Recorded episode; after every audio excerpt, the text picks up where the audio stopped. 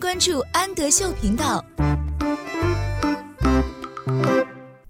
Hello，小朋友们，欢迎收听安德秀，我是安仔妈妈，请在微信公众号搜索“安德秀频道”。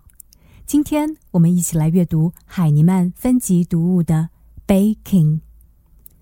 baking 的意思是烘焙，我们可以烘焙哪些食物呢？We baked the pizza. Pizza, pizza. 我们烘焙披萨。We baked the pizza. We baked the bread. Bread, 面包。我们烘焙面包。We baked the bread.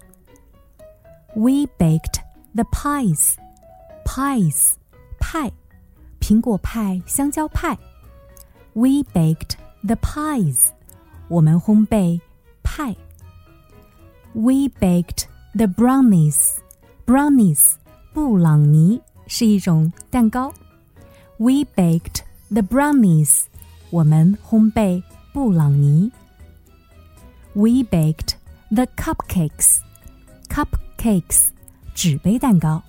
我们烘焙纸杯蛋糕。We baked the cupcakes. We baked the cookies. Cookies, 曲奇饼干。我们烘焙曲奇饼干。We baked the cookies. We baked the cake. Cake, 蛋糕。我们烘焙蛋糕。We baked the cake.